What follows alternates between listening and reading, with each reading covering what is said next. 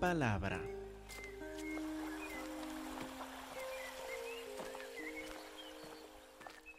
Hermanos, mientras buscan la carta de Judas, vamos a empezar con un breve repaso en versículo 17.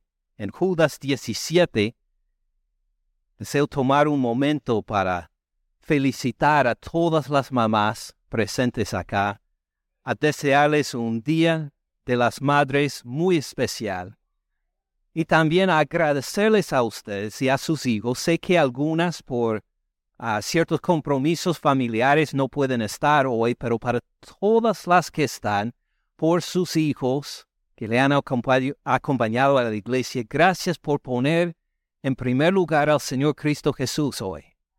No es para criticar a personas que no están acá. Por favor, no lo entiendan de esta forma. Esta no es mi intención, sino es algo lindo para ver que en un día especial, cuando celebramos a nuestras mamás, que nos acordamos que el Señor Cristo Jesús siempre es el motivo de nuestra celebración. La gloria sea a Él y pido al Señor Cristo Jesús que las bendiga a todas todo este año abundantemente, que les dé muchos días de madre más.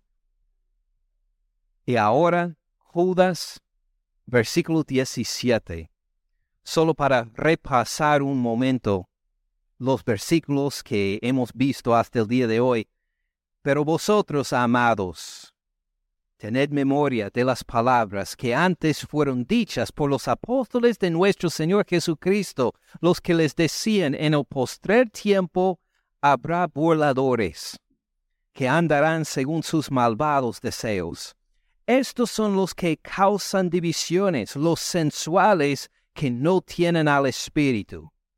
Hoy vamos a enfocar en versículos 20 a 23, pero vosotros, amados, edificando sobre vuestra santísima fe, orando en el Espíritu Santo, conservaos en el amor de Dios, esperando la misericordia de nuestro Señor Jesucristo para vida eterna.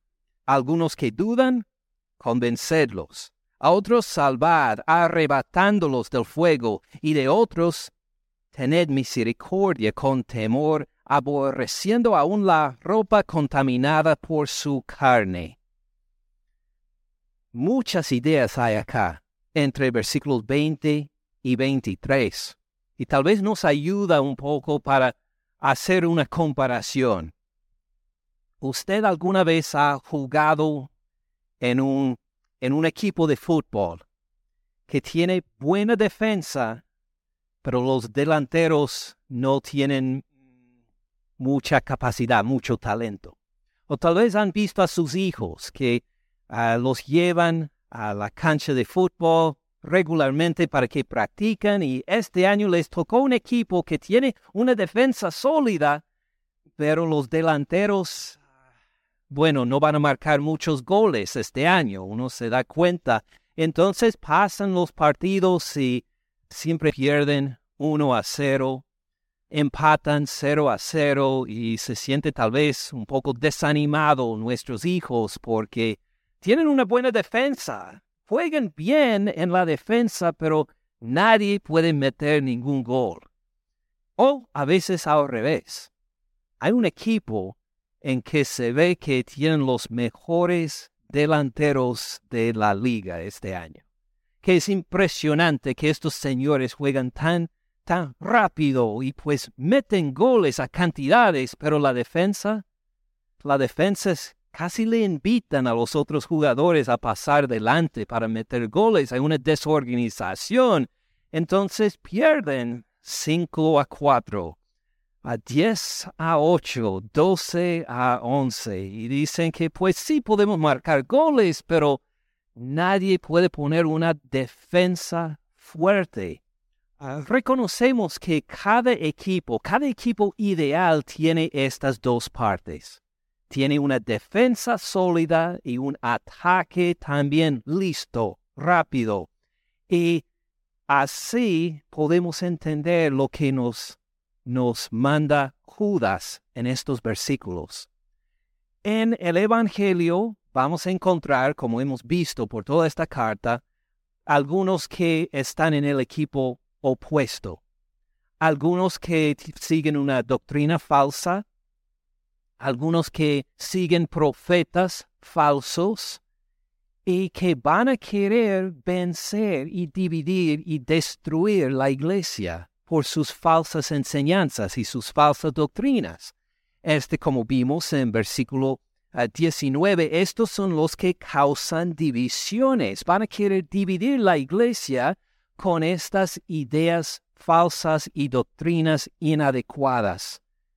¿Qué vamos a hacer? Pues necesitamos primero una defensa fuerte, una defensa sólida para el Evangelio, para que no nos pueda dividir, que conozcamos tan bien el Evangelio que estemos unidos y fuertes, aunque algunos lleguen con una doctrina falsa y inadecuada, siempre se va a pegar contra esta defensa sólida. Pero esto no es todo el equipo.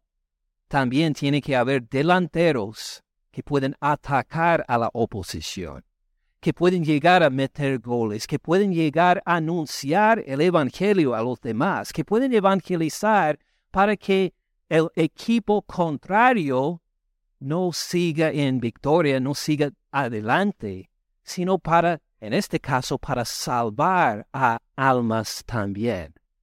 Estas dos partes son necesarias, una defensa sólida y un ataque listo, preparado, atlético, que puede alcanzar a la meta. ¿Tiene sentido? Entonces vamos a ver estos versículos de esta forma. Judas primero habla de la defensa del Evangelio en versículos 20 y 21. Vamos entonces a enfocar en esta defensa. Pero ustedes, amados, edificándose sobre su santísima fe. Vamos a pensar primero en lo primero que manda, edifíquense, edificándose sobre su santísima fe. ¿Qué causan el equipo opuesto? que causan los falsos maestros y los falsos profetas? Lo vimos en versículo 19. Estos son los que causan qué? Divisiones. Ellos quieren causar división. En cambio, nosotros tenemos que edificarnos. Tenemos que reaccionar de una forma sólida. Tenemos que edificar, construir, unir. Entonces, vemos pues como hay dos estrategias diferentes de los de la falsa doctrina, dividir. En cambio, los que siguen la doctrina de nuestro Señor Cristo Jesús, el Evangelio, es unir, es edificar. ¿Qué nos une entonces? ¿Qué es lo que nos une? Nos dice el versículo, edifíquense sobre qué?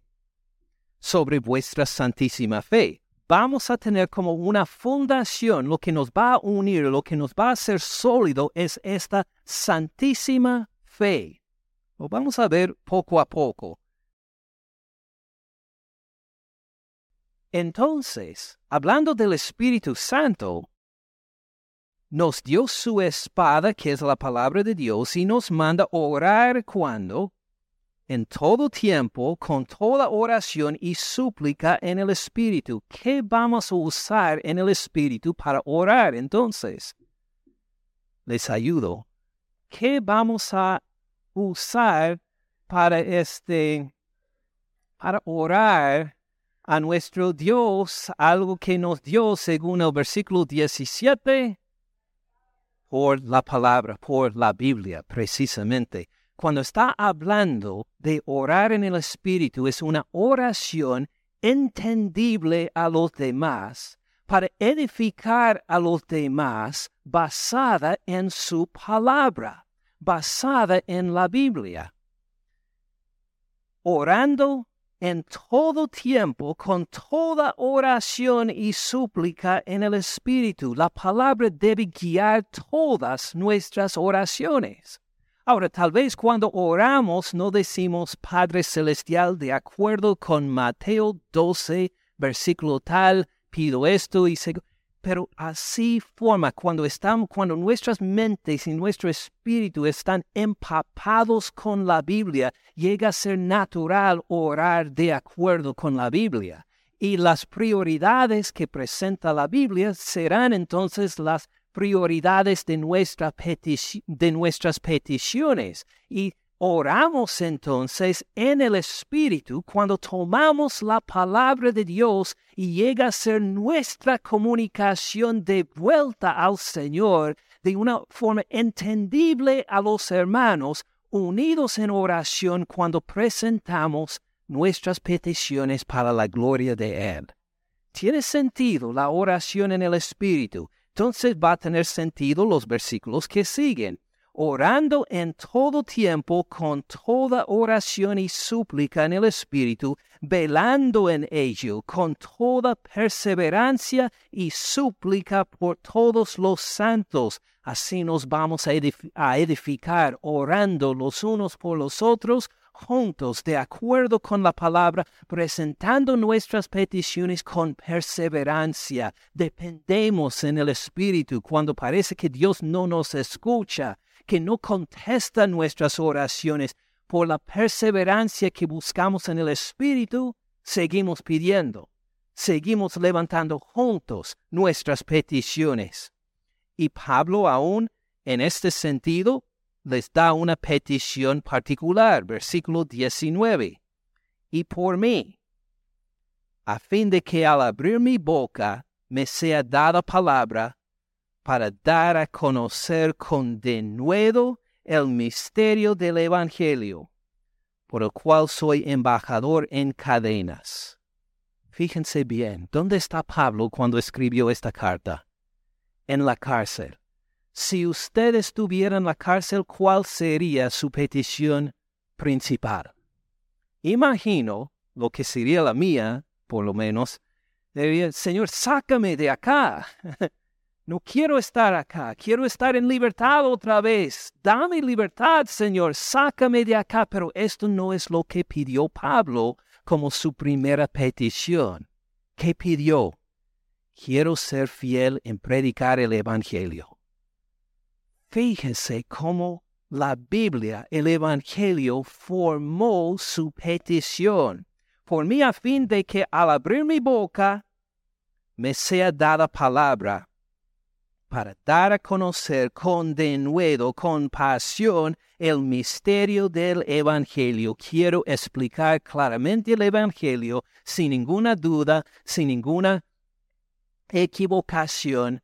Piden esto por mí, por el cual soy embajador en cadenas, que con denuedo hable de él como debo hablar. Impresionante. Repite tres veces esta petición por favor, que exprese el Evangelio. Ahora podemos volver a Judas para juntar lo que hemos visto en estos versículos. Versículo 20. Pero ustedes, amados, ¿cuál es la primera parte para tener una defensa sólida? Edificándose, edificándose sobre su santísima fe, sobre el Evangelio, orando en el Espíritu. ¿Cómo va a ser la oración en el Espíritu para edificar? Va a ser según la palabra de Dios, va a ser entendible a todos los demás, va a ser con perseverancia, va a ser poniendo primero, en primer lugar, el Evangelio del Señor Cristo Jesús. Y esta es otra parte, la segunda parte de una defensa sólida del Evangelio. Entonces, para resumir hasta el momento la primera parte de una buena defensa para el Evangelio, ¿cuál es?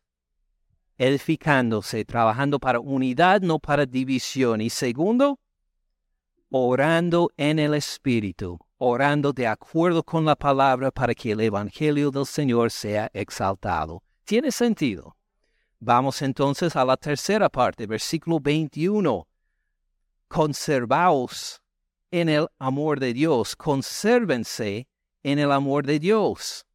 Esto suena muy bonito. Consérvense en el amor de Dios. Tal vez si usted ha tenido una formación en una en una iglesia que enfatiza mucho las experiencias, en lo que se siente uno, que busca unas experiencias lindas. Si esto ha sido su formación, tal vez le dice, consérvense en el amor de Dios. Ah, Dios me ama.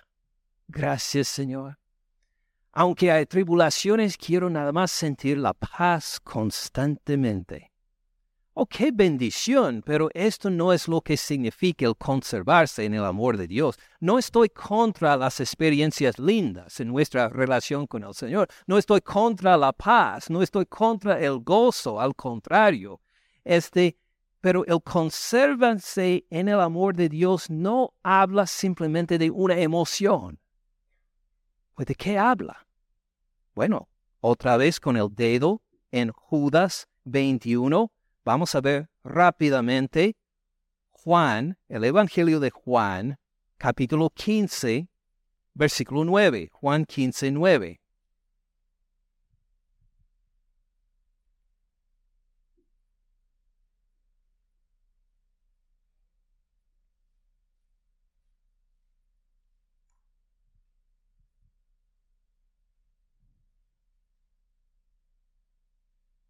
Juan 15, 9.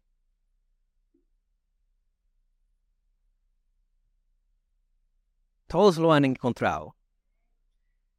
Como el Padre me ha amado, así también yo les he amado. no pasen por demasiado rápido esta frase. Como el Padre me ha amado. ¿El Padre ama al Hijo? Aunque algunos piensan que sí. Los demás, ¿qué opinan ustedes? ¿El Padre ama al Hijo? Muy bien, sí, estoy de acuerdo. Imagine este amor divino este amor que nunca falla, este amor fiel, este amor, amor que motivó al Padre a decir, este es mi Hijo, en, en, Él tengo mi complacencia, este anuncio a los demás de orgullo santo de que su Hijo le obedece en todo. Como el Padre me ha amado, así también yo les he amado, así ama Cristo Jesús a nosotros.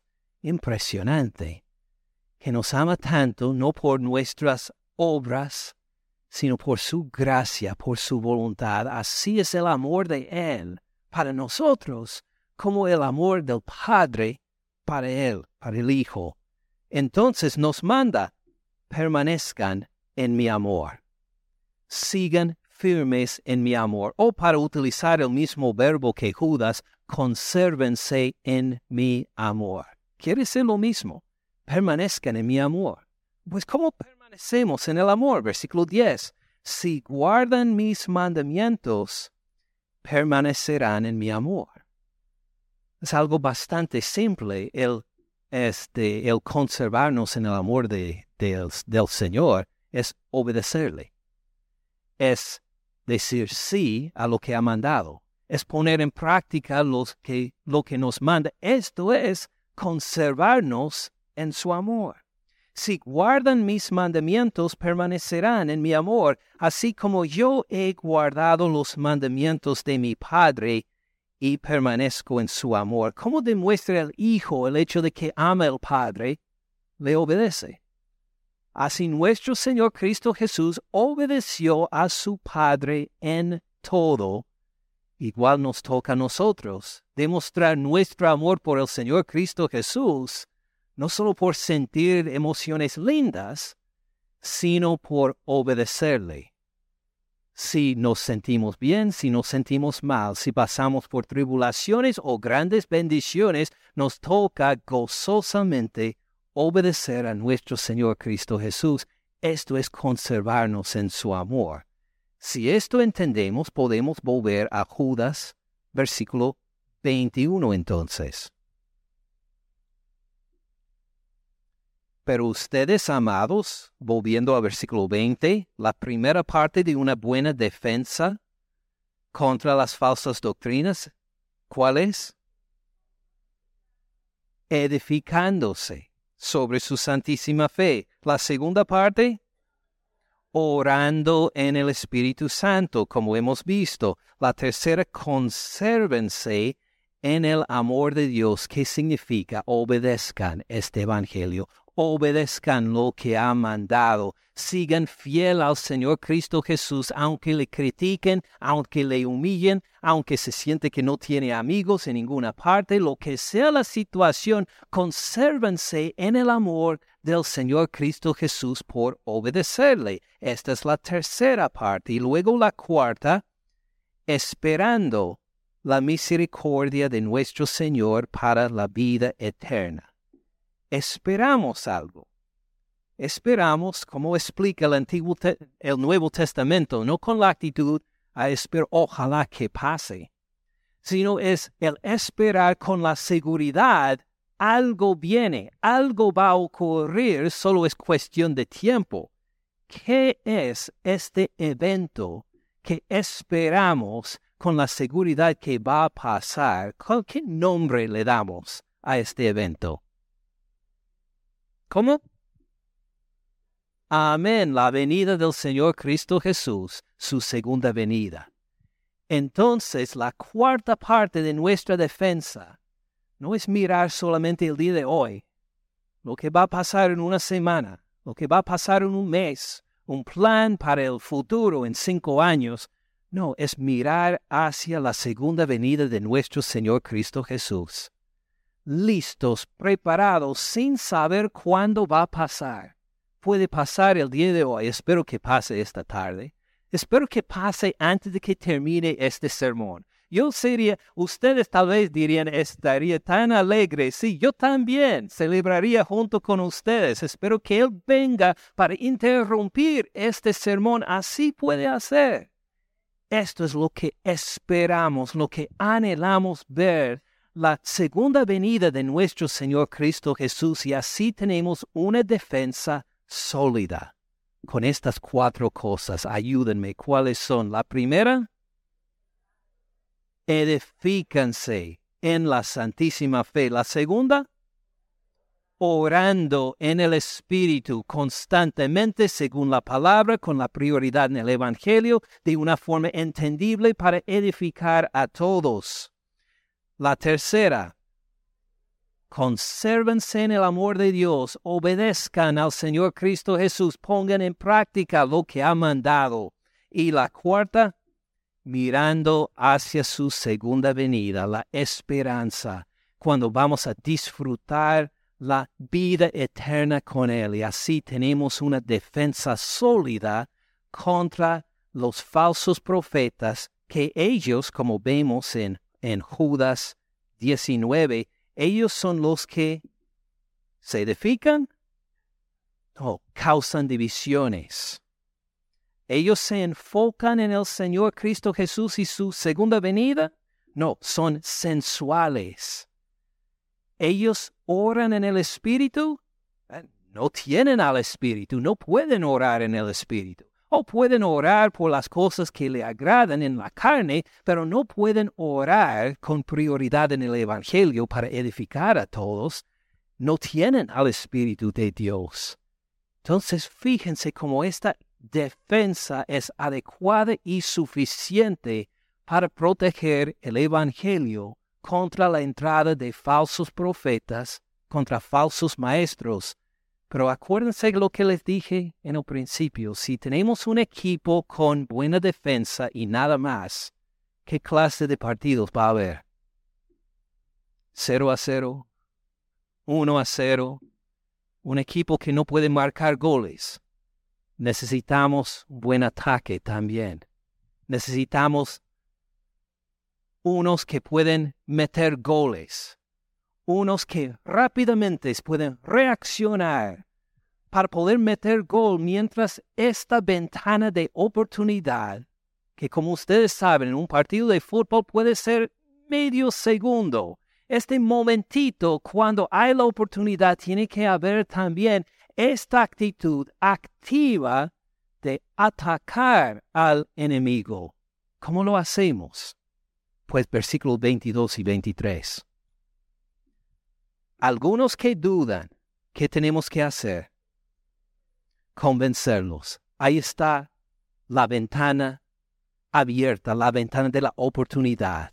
Están en duda. en vez de estar sólida en su falsa doctrina, en vez de decir, mire, ustedes los cristianos, los evangélicos, los bautistas, lo que sean, los aleluya, lo que sean que nos llaman, ustedes están equivocados y tienen el corazón cerrado, la ventana no está abierta. Esperamos.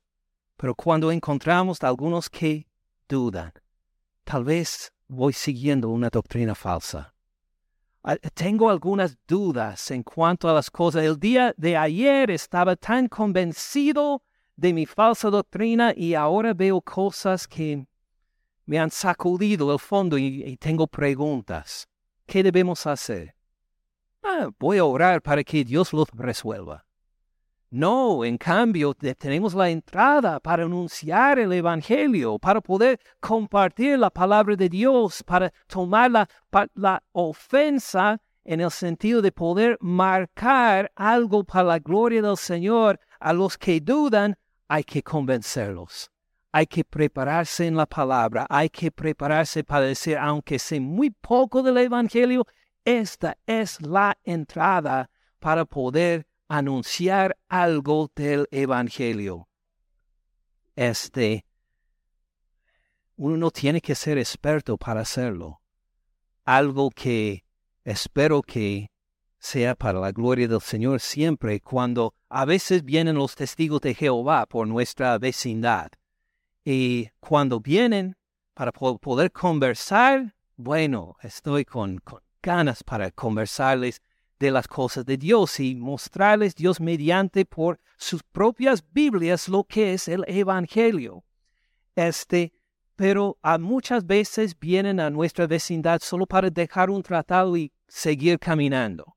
No quieren conversar en realidad, solo están para cumplir una obligación y quieren darme un tratado y veo que ya están pensando en la otra casa, no me quieren escuchar, pero hay una oportunidad todavía en que les digo no a sus tratados, no a sus libros, prefiero leer la Biblia.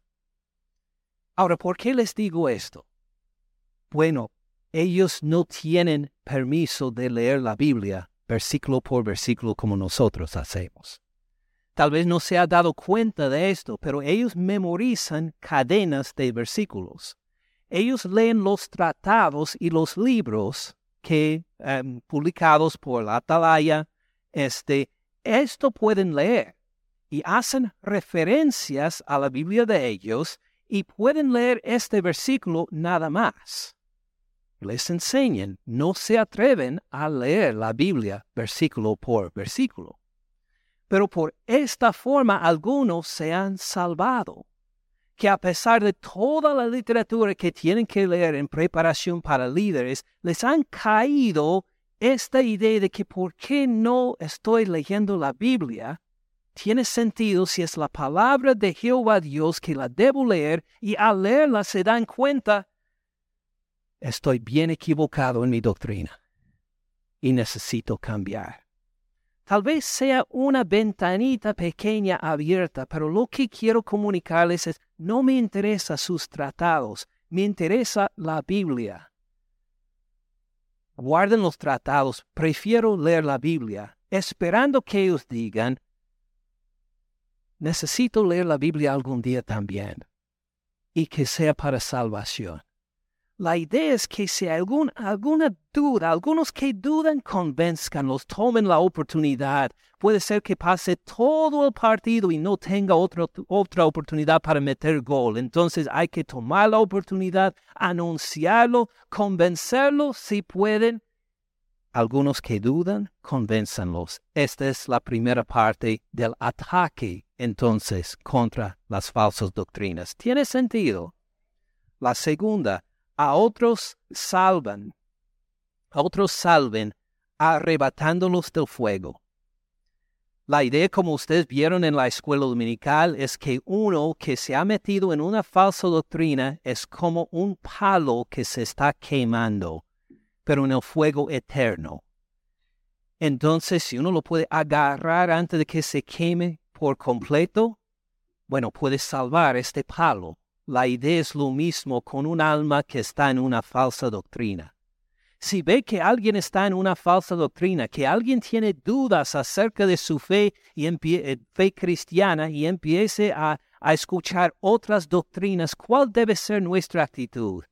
Ah, ojalá que se salven. Ah, ojalá que no sigan en este camino. Tenemos que arrebatarlos, hacer lo más posible, lo más pronto posible, para que no sigan en esta doctrina falsa, se van a quemar eternamente si siguen estas doctrinas falsas. Hay que rápidamente hacer todo lo posible para arrebatarlos del fuego. A otros salven, arrebatándolos del fuego, y de otros tengan misericordia con temor. Ahora, ¿por qué está esta parte ahí? De otros tengan misericordia con temor. La vergüenza que se siente la gente a veces si están en una iglesia de sana doctrina, si siguen el Evangelio y luego se apartan y se meten en una doctrina falsa, y luego se arrepienten y quieren volver al Evangelio, y se dan cuenta, me he apartado de, de la verdad para meterme en un error. La vergüenza que se sienten es algo muy poderosa. ¿Será nuestra parte juzgarlos? No. ¿Será nuestra parte criticarlos? Tú te apartaste de la fe en este tiempo. ¿Sería nuestra parte condenarlos? No, tengan misericordia. ¿Se acuerdan cuando éramos nosotros antes de aceptar a Cristo Jesús como Señor y Salvador?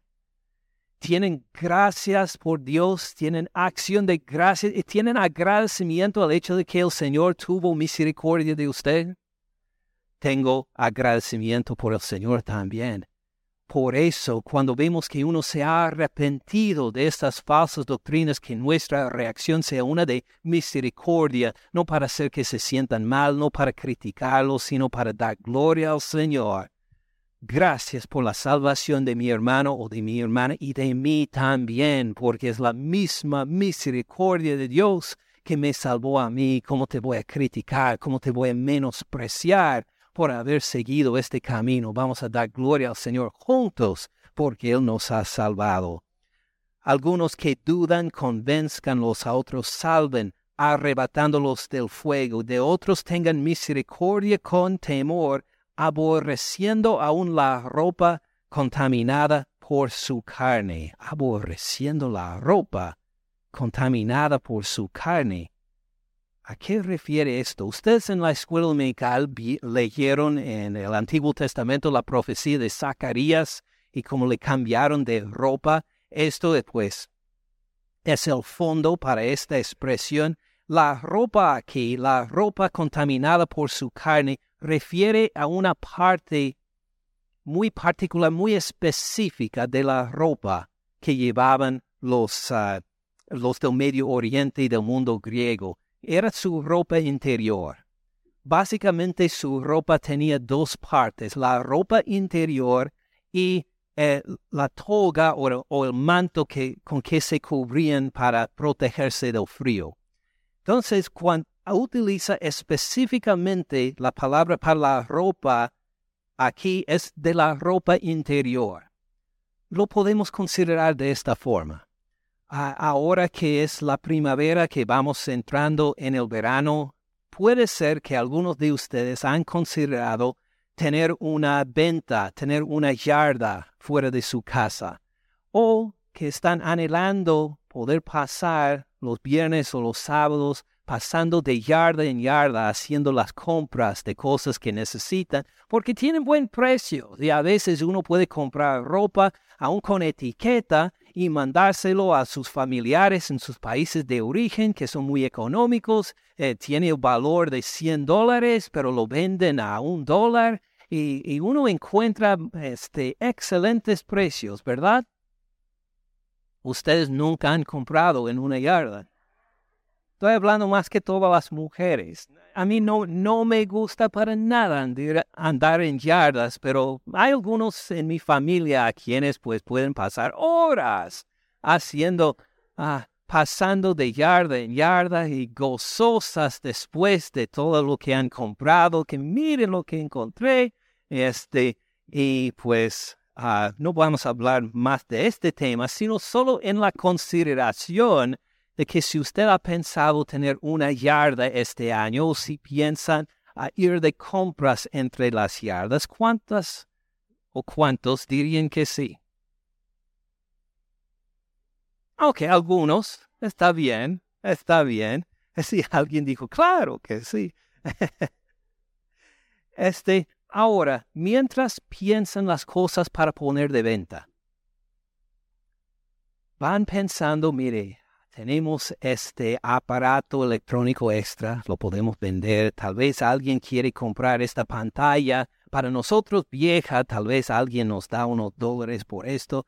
Este aparato, tal vez alguien lo compra. Y creo que vamos a poner de venta mi, mi ropa interior sucia también. claro que no. Diría, esto no vamos a vender, por favor. Esto se mete en la basura. O cuando van de compras, piensan que, wow, va a haber ropa, tal vez un, un vestido lindo, tal vez una chamarra encontramos y espero encontrar ropa interior sucia ahí en una de estas ventas. ¿Así dirían?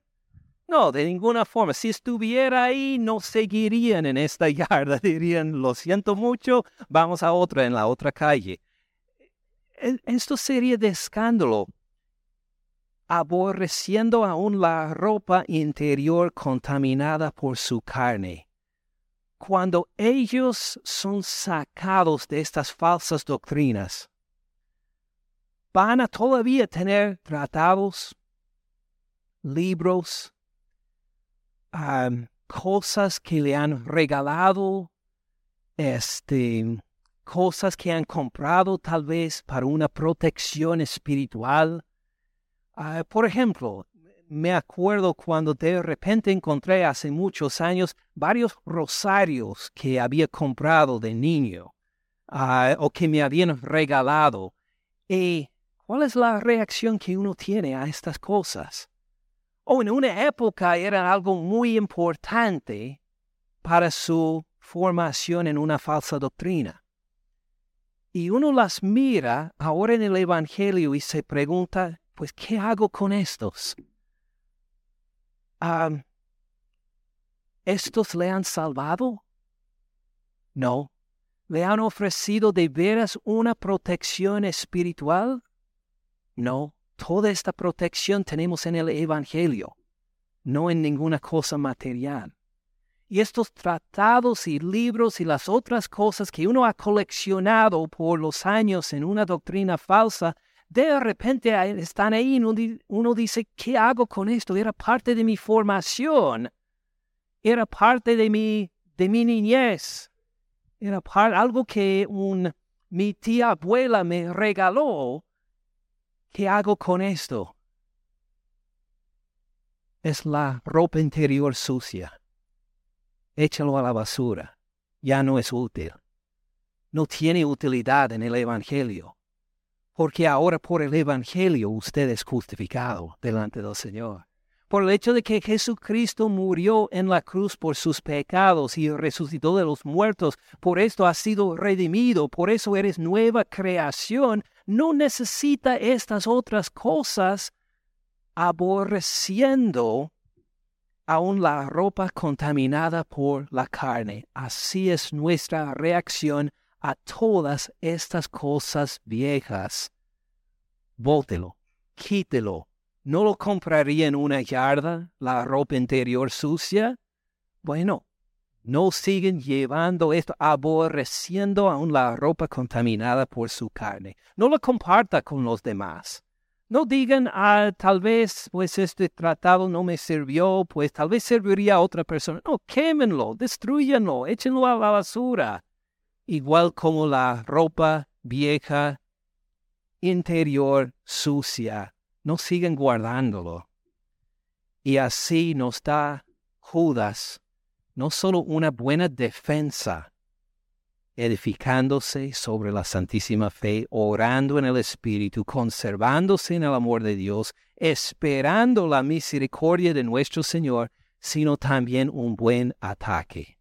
Cuando ven la puerta abierta, alguien tiene dudas, ministreles, compárteles la palabra, pide que otra persona más preparado si necesita le hable, algunos que dudan convénzcanlos, a otros salven, arrebatándolos del fuego, no espere, no digan, ah, pues tal vez en un mes, cuando tenga tiempo libre, tome la oportunidad inmediatamente para hablarle del Evangelio.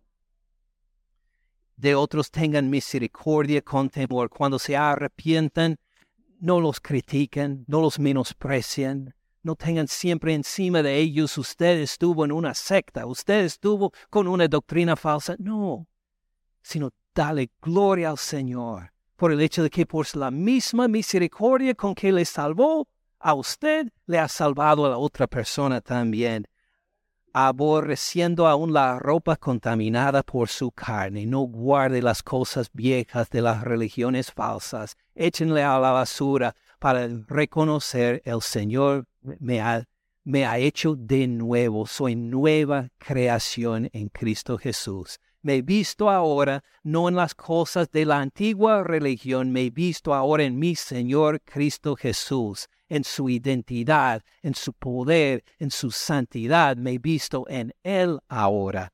Y así tenemos un buen ataque contra las falsas doctrinas también.